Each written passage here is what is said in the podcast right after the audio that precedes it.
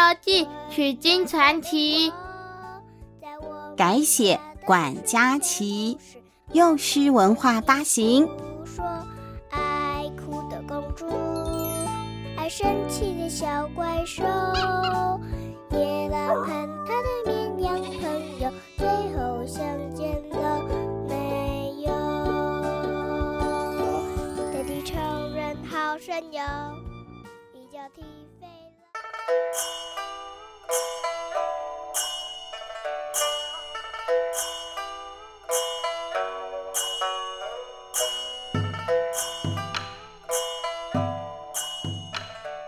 今天是最后一集喽。上一集说到了孙悟空用火眼金睛看出来送饭的那个姑娘是妖怪变的，一棍子就把人家给打死了。但其实这个妖怪没有死，还丢了一具尸体出来，鱼目混珠啊！其他人都被这个障眼法给骗了。唐三藏更是吓得个半死，觉得孙悟空打死人了。不过唐三藏跟猪八戒他们都回家了，我们只请他们来讲三集哦，最后一集又回归我们母女两人了，所以我们自己讲啊。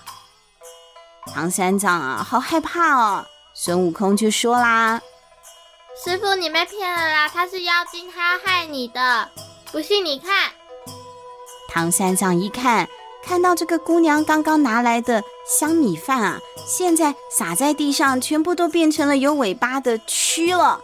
炒面筋呢，也变成了青蛙和癞蛤蟆，满地都在乱跳呢，吓得唐三藏啊都不敢讲话了。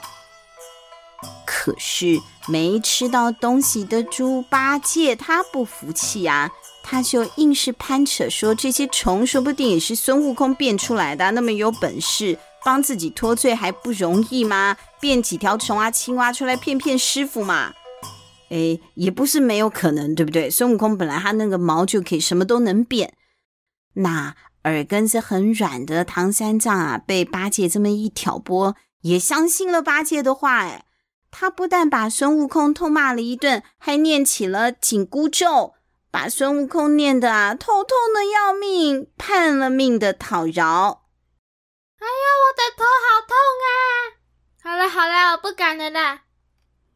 唐僧又把孙悟空骂了好久哦，骂到自己肚子都饿了，消耗太多卡路里了。吃了一些孙悟空拿回来的桃子之后，他们又才继续的上路。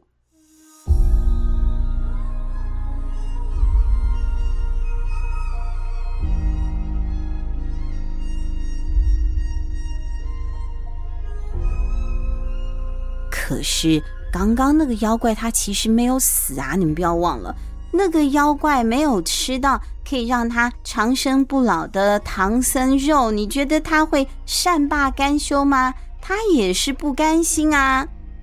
于是他又变身了，变成了一个满头白发的老太太，拄着一根拐杖，一路抠着走过来，看起来就好像是妈妈要来找刚刚被打死了的女儿一样呢。只是唐僧还来不及反应，孙悟空一样啊，也是我一眼就看出来，这不同一只妖怪吗？又来，害我被师傅骂，你还敢来？孙悟空动作像闪电一样的快，又是冲过去啊，就是一棒，把那个老太太也给打死了。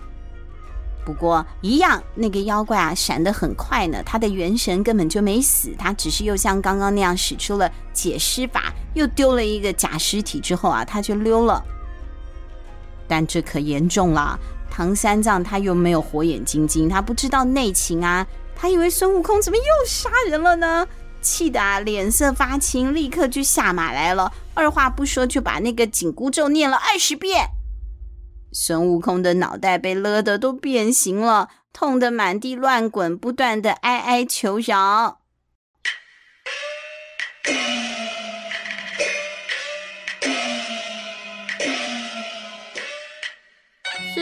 有话好说，求求你别念了，我下次真的不敢了。唐三藏气得要命，可是，一时之间也不晓得要怎么办。我也不会处罚人啊，我本来不是严厉的那种人嘛，啊，好吧，那就先饶过他好了。我之后走出这一座白虎山，我再好好跟这顽劣的徒弟算账。只是一直偷偷躲在一边偷看的妖怪啊，现在急了耶！如果说唐僧师徒四个人走出了他的地盘之后，他就不好做坏事了嘛，所以一定要趁他们走出白虎山之前拦住他们。那妖怪呢，就又变成了一个满头白头发的老先生了，一边走路一边假装念经，拄着拐杖啊，摇摇晃晃，步履蹒跚的就朝唐三藏他们走过来了。还边走啊边喊着说自己要来找女儿和老婆呢。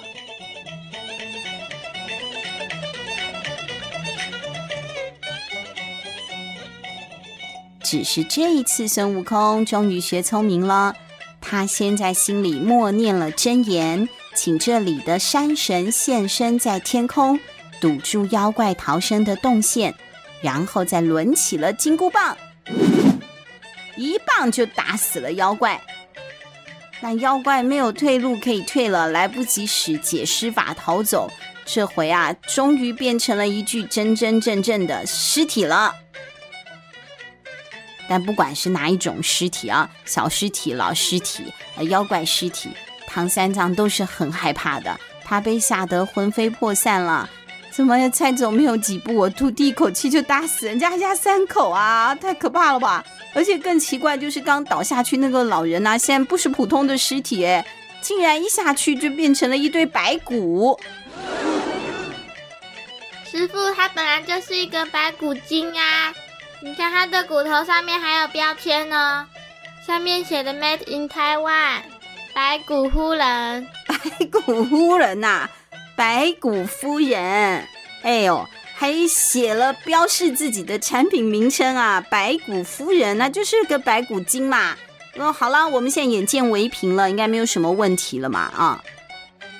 结果才不是呢，猪八戒就跑去跟师傅咬耳朵了。猪八戒说：“这有什么嘛，师兄本来就会障眼法，师兄本事大哦，他本来就什么都变得出来，不是吗？”好啦，耳根子软的唐三藏就又听信了。这一次他就坚持一定要赶孙悟空走，不要跟杀人凶手在一起，太难相处了。哼，俗话说事不过三，我一心一意的保护师傅，师傅却每一次都错怪我，好心被雷劈。哼，我走了，拜拜。孙悟空就这样深深的给气走了。他飞回了花果山，继续做他的猴子大王。我干嘛在这里跟你们吃苦啊？我原本吃香喝辣的不好吗？那唐三藏这边呢、现在就只剩下一个好吃懒做又只会撩妹的猪八戒，还有一个傻不愣登的沙和尚，根本就没有办法好好的保护师傅。接下来的旅程啊，哦哟，真的不是一个惨字说得完的。他们师徒三个人呐、好几次被各种不同的妖怪抓走啊，差点连命都没有了。后来还是猪八戒飞去了花果山，跟师兄孙悟空道歉，才把孙悟空给请回来的。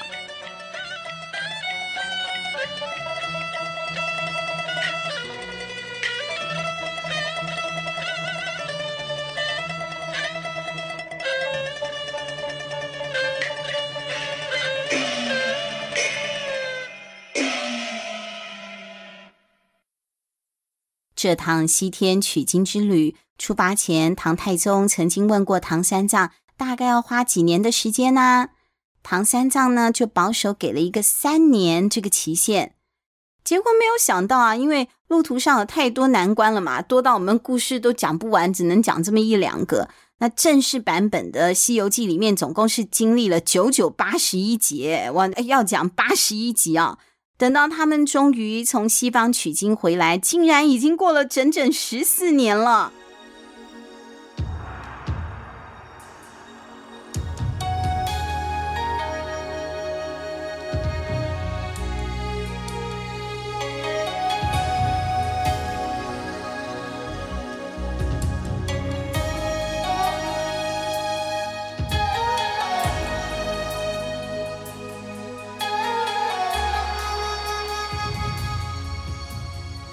唐太宗呢，也是一个非常守信用的人哦。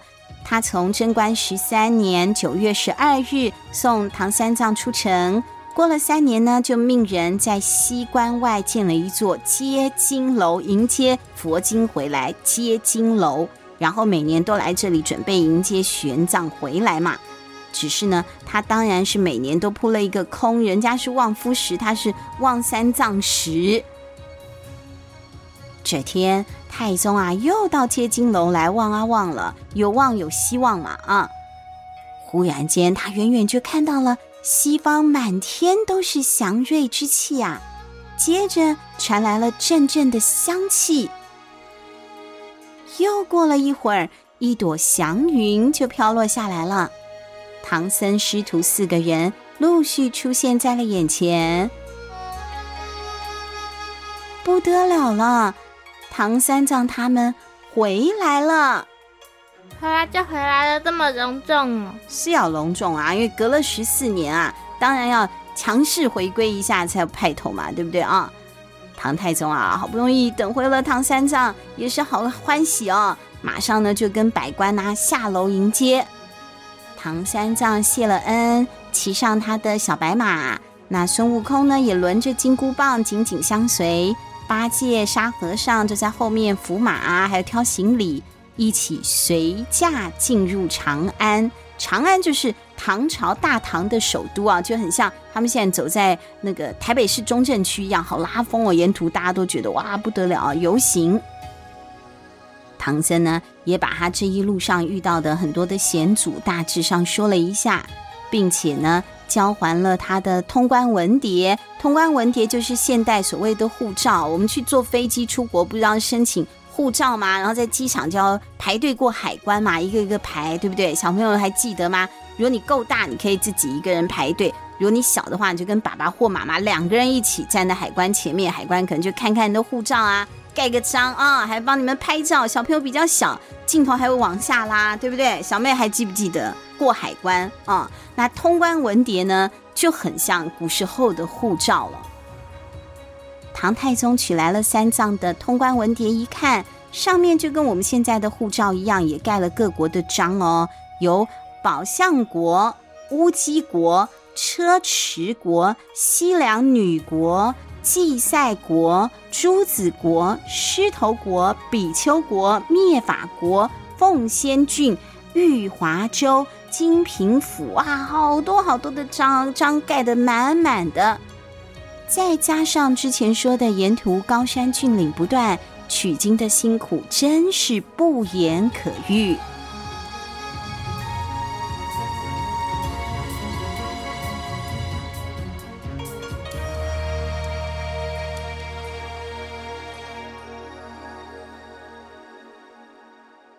这天。唐三藏捧着佛经，又登上了雁塔寺的高台，正要开始诵经呢。忽然就闻到了一阵香气，原来是天庭的八大金刚来了。他们在半空中高叫道：“诵经的，放下经卷，跟我们一起回西天受封去吧！”哎呀，他们要去天上当神了。唐僧于是放下了经卷。就和悟空、八戒、沙和尚，连同小白马，别忘了小白马也是很辛苦的，通通都从高台上腾空而起，乘着香风往西方飞去了。唐太宗和百官看到了这一幕，哇，这个是得道升天的现场 live show 直播表演，哎，太神奇了！就文武百官还有皇帝。通通都一起啊，跪拜啊！哎呀，真是太不得了了！念佛经，向天空啊，表达他们的敬意。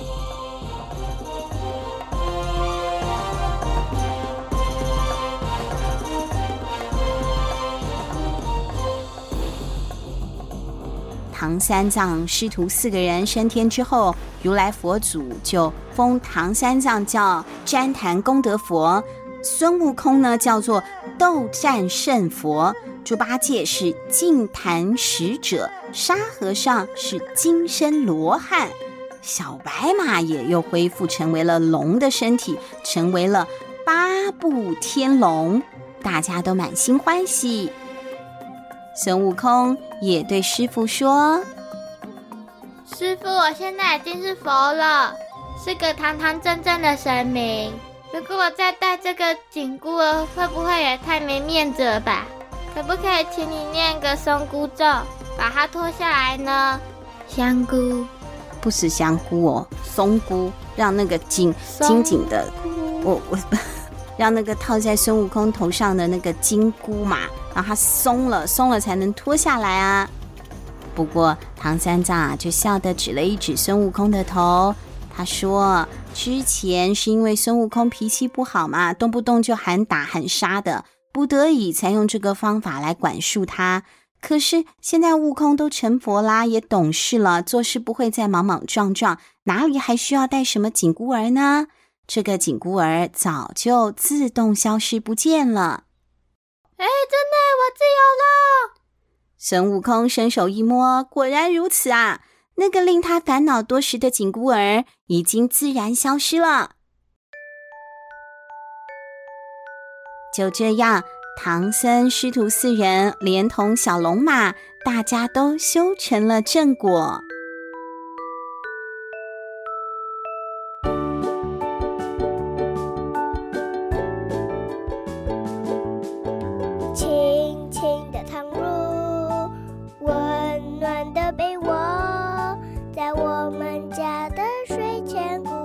慢慢听你诉说，爱哭的公主，爱生气的小怪兽，野狼和他的绵羊朋友，最后相见了没有？德地超人好神勇，一脚踢飞了苍头。但我最最最喜欢的，还是做你的小跟屁虫。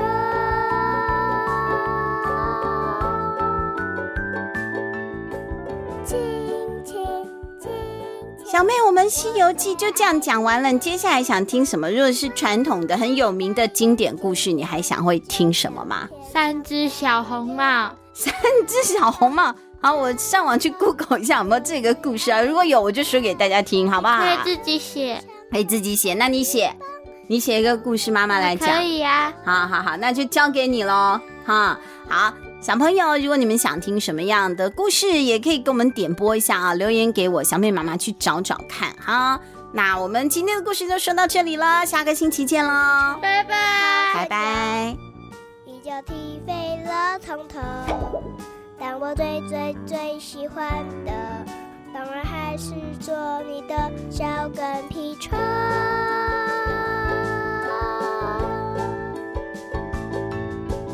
亲亲亲亲，我最爱。